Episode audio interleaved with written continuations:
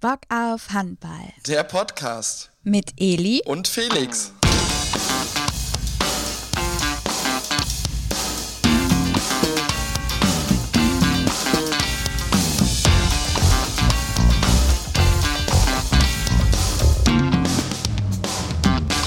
Hallo und herzlich willkommen zurück zu einer neuen Folge von Bock auf Handball, der Podcast rund um die schönste Sportart der Welt und mir zugeschaltet heute in der Jubiläumsfolge, nämlich der Ausgabe 100, meine liebe Co-Moderatorin Eli. Hallo. Ja, herzlich willkommen. Äh, ihr habt es richtig gehört. 100 werden wir heute, also nicht ganz, äh, zumindest vom Alter her, sondern von der Ausgabenanzahl her. Und äh, da können wir schon mal vorweg natürlich vielen, vielen Dank für eure Treue schon mal sagen. Ähm, da kommen wir sicherlich später nochmal drauf zurück. Und ähm, genau, wir freuen uns natürlich sehr, dass ihr auch in der hundertsten Folge wieder dabei seid. Und Eli, wir starten natürlich, wie ihr es von den anderen 100 Folgen schon gewohnt seid, ähm, mit Von den anderen 99, oder? Von den anderen 99, genau, ja, Entschuldigung, von den anderen 99 Folgen gewohnt seid, äh, mit unserer Kategorie Was macht aktuell Bock auf Handball? Und ähm, da dreht sich natürlich jetzt rückblickend als allererstes um den DHB-Pokal der Männer. Das war ja wirklich äh, ein krasses Finale, Eli. Was, äh, was kannst du uns darüber berichten? Ja, erstmal äh, herzlichen Glückwunsch auch an dich, Felix, zum richtigen Tippen des DRB-Pokalsiegers 2023. Rhein-Neckar-Löwen hast du gut gemacht. Mhm. Ähm, trotzdem, mein Tipp SC Magdeburg. Ich meine, es war halt auch einfach ein krass spannendes Spiel, ne? Also, ja. Ich würde sagen, ich also rückblickend würde ich sagen, es ist ein Unentschieden. naja, war es in dem Sinne ja auch. Für alle die, die es eventuell nicht mitbekommen haben sollten oder nicht gesehen haben sollten. Es ging in die Verlängerung, ins 7 Meter werfen und erst da ist die Entscheidung gefallen. Also das war, das war schon echt krass. Also eigentlich das ganze Spiel über hat, haben die Rhein-Neckar-Löwen ja, ja, also die meiste Zeit eigentlich eher vorne gelegen und die besseren Karten gehabt. Ich weiß aber auch noch, wie ich da saß und dachte, nee, der SC Magdeburg, der, der macht es auf jeden Fall nochmal spannend. Ja, und das dann so spannend wird und die dann eigentlich ja sogar die Chance hatten, das direkt zu gewinnen, aber dann da David spät im Tor steht bei den Rainer Löwen. Damit habe ich dann so auch nicht gerechnet. Das war einfach ein unfassbar packendes Spiel, was auch der junge Mann da für eine Performance abgeliefert hat in der Verlängerung. Der hat ja gefühlt erstmal gar nichts reingelassen das, das war schon einfach ein richtig krasses Spiel, was, was richtig Bock gemacht hat und ähm, Bock auf Handball gemacht hat. Und ich glaube, das, eigentlich ist es schwer zu sagen, wer das gewonnen hat. Also ja, die rhein löwen haben es im 7-Meter-Werfen gewonnen und ausgerechnet Gisli Christiansson war derjenige, der den 7 Meter beim SC Magdeburg nicht ins Tor gebracht hat. Aber gefühlt war das einfach ein Sieg für alle, weil es war ein geiles Spiel. Beide Teams haben einfach gekämpft bis zum Umfallen.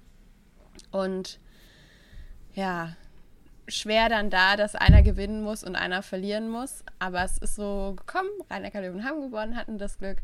Magdeburg ist natürlich noch äh, aussichtsreich jetzt platziert im Kampf um die Meisterschaft. Deutsche Meisterschaft ist noch in der Champions League dabei.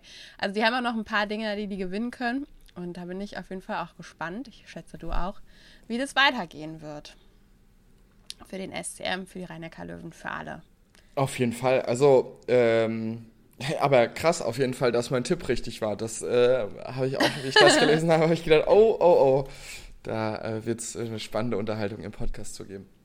Eli, wir sagen natürlich Glückwunsch nach Munnem, wie man so schön sagt. Gell? Äh, ja, herzlichen Glückwunsch zum DHB-Pokal der Männer nach Mannheim zu den Löwen. Und ähm, ja, für alle anderen äh, gibt es natürlich nächstes Jahr wieder die Chance, ne? würde ich sagen. Ja, das wurde natürlich dieses Jahr noch das Spiel um Platz 3 ausgetragen, also die SG Flensburg-Handewitt gegen den TBV Lemgo-Lippe. Ähm, Flensburg hat es dann auch gewonnen. Da gab es ja tatsächlich auch so ein bisschen, ja, Unmut vielleicht auf Seiten von Mike Machula. Nach dem Halbfinal aus gab es da wohl einzelne Fans, die den Spielern vorgeworfen haben, da nicht alles gegeben zu haben.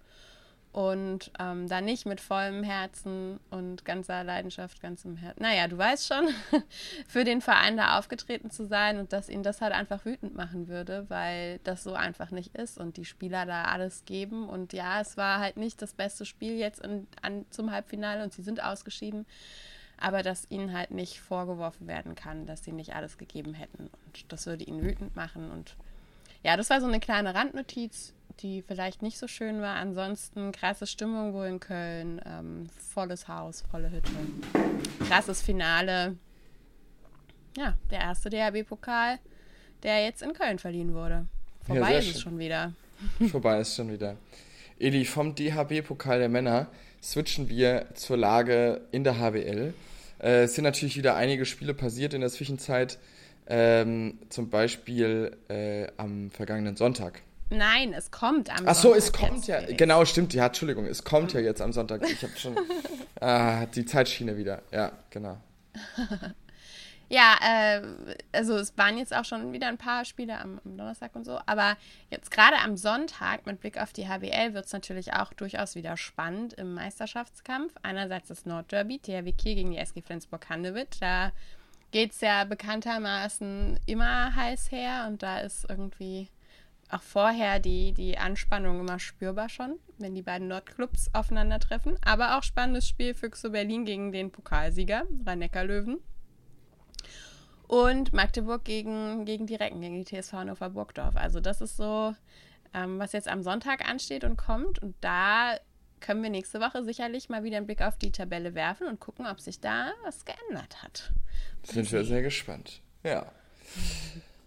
Eli, wir gehen in die äh, internationale Linie und äh, beschäftigen uns nochmal mit der European League der Männer. Ähm, da gab's oder da ist Freude bei Frisch auf Göppingen und bei den Füchsen Berlin.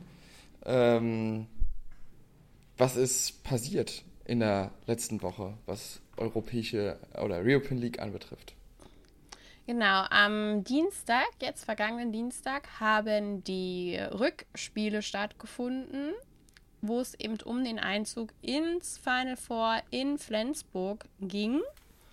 Ähm, Göppingen hatte ja relativ deutlich das Hinspiel gewonnen gegen Nexena Siege. Und die Füchse hatten mit Vieren verloren gegen die Kadetten Schaffhausen. Flensburg hatte mit einem Tor ähm, gegen Granollers auswärts gewonnen. Und nun eben waren für die Füchse Berlin und Flensburg die Heimspiele dran. Göppingen musste reisen.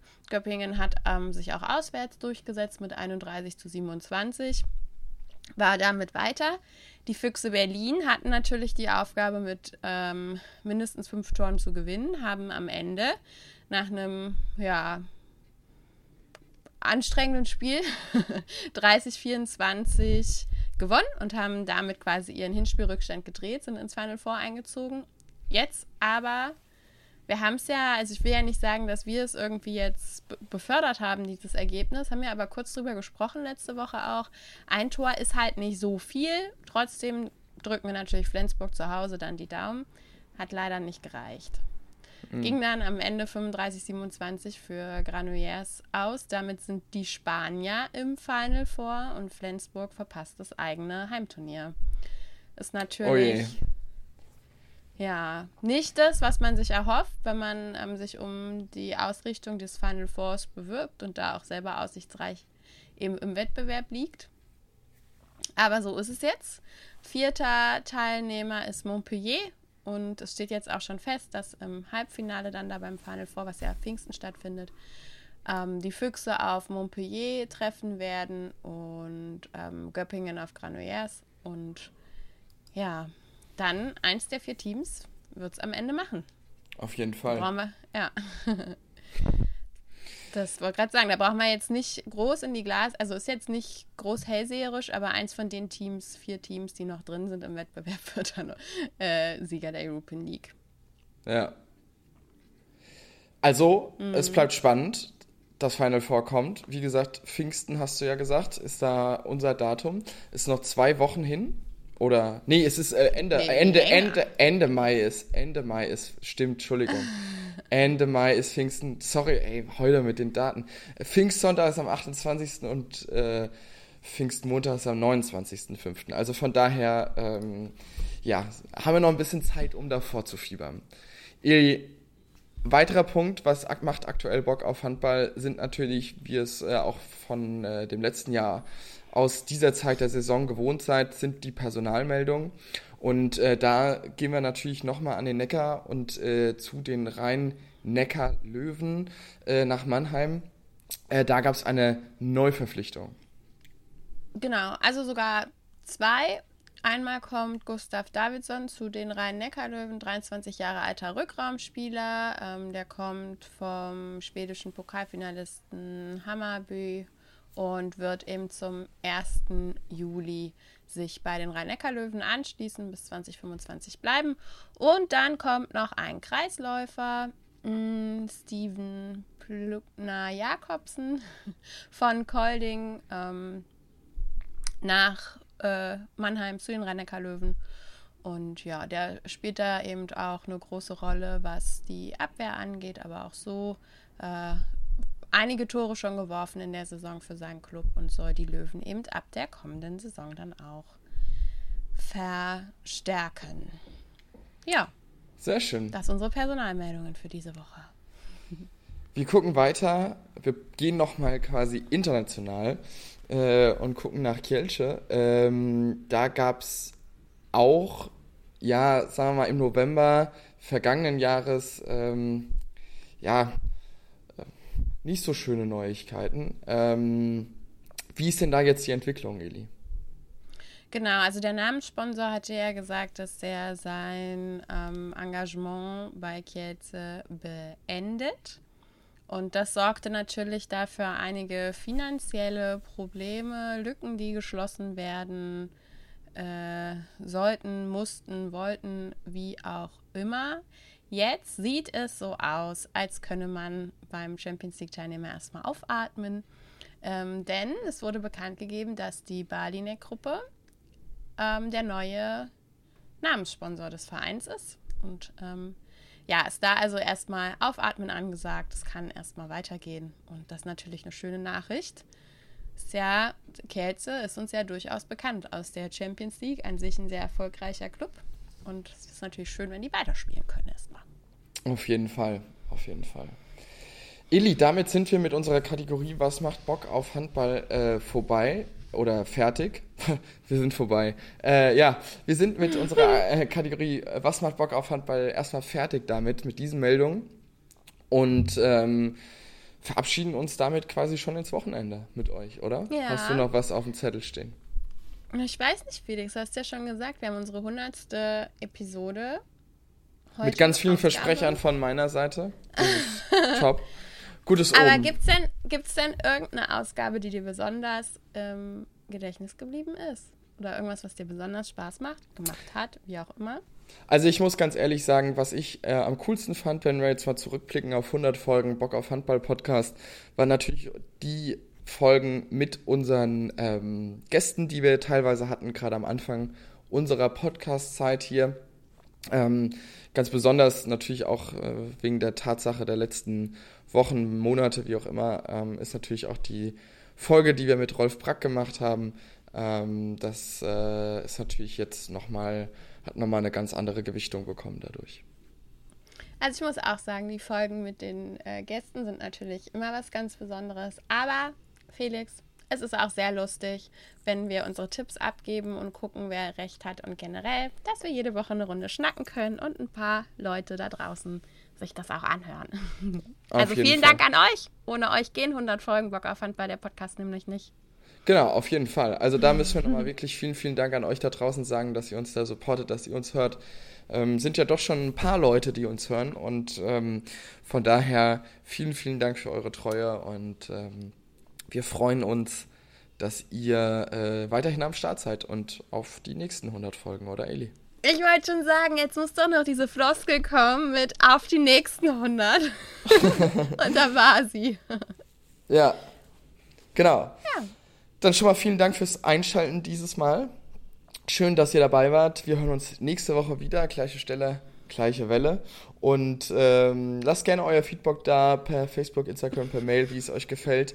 E-Mail lautet ich habe at bock-auf-handball.de. Und ansonsten äh, ein schönes Wochenende. Ein sonniges, schönes Wochenende. Das wünsche ich auch. Bleibt gesund. Bis zum nächsten Mal. Tschüss. Tschüss.